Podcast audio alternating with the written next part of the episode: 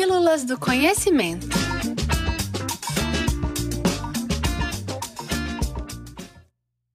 As estrelas morrem? Nós já falamos um pouco sobre como nascem as estrelas aqui nas Pílulas do Conhecimento.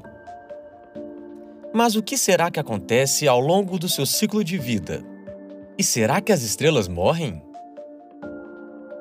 O ciclo de vida das estrelas é muito importante para a formação e distribuição de elementos químicos. Uma estrela gera energia através de processos de fusão nuclear que acontecem em seu interior. Ela começa sua vida com a fusão do hidrogênio em hélio. Com o fim do hidrogênio em seu núcleo, ela usa o hélio para gerar carbono, e dali em diante ela poderá queimar elementos e formar outros ainda mais pesados, liberando muita energia nesse processo. A fusão nuclear que ocorre dentro da estrela gera tamanha pressão que permanece em equilíbrio com a grande força gravitacional, permitindo que a estrela não colapse em si mesma. No entanto, em determinado momento, essa pressão pode se tornar menor que a força gravitacional, por falta de condições para as reações nucleares continuarem. E isso significa que a estrela está chegando ao fim de sua vida. Sim, as estrelas morrem. Um fato interessante é que quanto maior a massa de uma estrela, menor será o seu tempo de vida. Isso porque, quanto maior a massa do astro, maior é a força gravitacional que tende a colapsar a estrela. Para se manter em equilíbrio, uma estrela com muita massa deve gerar muita energia para compensar essa força e, portanto, irá consumir seu hidrogênio muito mais rapidamente. A massa de uma estrela também determina quais elementos ela irá produzir em seu núcleo. Estrelas com massa maior podem queimar elementos mais pesados ao longo de sua vida. Além disso, a quantidade de matéria que o astro possui define qual será o seu destino final. Se irá se tornar uma anã branca, uma estrela de nêutrons ou até mesmo um buraco negro. Além disso, a quantidade de matéria que o astro possui define qual será seu destino final. Se irá se tornar uma anã branca, uma estrela de nêutrons ou até mesmo um buraco negro. A maioria das estrelas, assim como o Sol, após ejetar suas camadas superiores, se tornarão anãs brancas.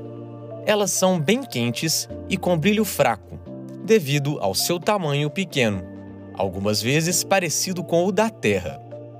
A pressão dos elétrons se movendo nesse tipo de estrela é o que a mantém estável e a impede de colapsar em si mesma devido à força gravitacional.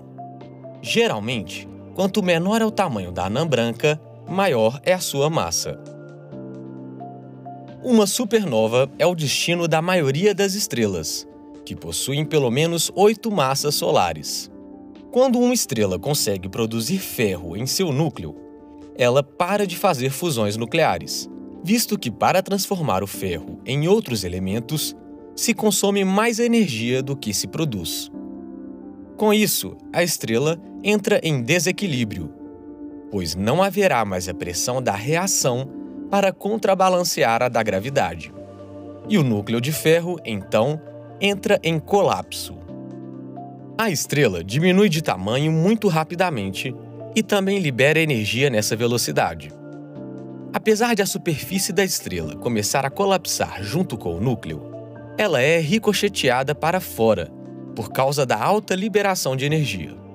Esse ricocheteamento pode chegar a iluminar a galáxia inteira por dias. Se o núcleo dessa estrela possuir entre 1,4 e 3 massas solares, o colapso continua até os elétrons e prótons se combinarem, formando nêutrons. Dessa forma, surgem as estrelas de nêutrons. Se a massa for maior do que 3 massas solares, o núcleo da estrela colapsa completamente, até formar um buraco negro. Os buracos negros têm a gravidade tão forte que nem a luz consegue escapar deles. A poeira e a matéria lançada no espaço pela supernova podem eventualmente se misturar com o gás e a poeira interestelar já existente naquela área, formando nebulosas ricas em elementos mais pesados. Essas nebulosas podem ser então berçários de novas estrelas, e dessa forma podemos perceber que a morte de estrelas está diretamente ligada ao nascimento de outras. Esse texto é de autoria de Letícia Rioga, estagiária do Núcleo de Astronomia do Espaço do Conhecimento UFMG. Para ficar por dentro de mais assuntos como esse, fique ligado. Toda terça tem conteúdo novo no blog do Espaço e toda quinta aqui, nas Pílulas do Conhecimento. Para mais informações, acesse www.ufmg.br barra Espaço do Conhecimento sem cedilha.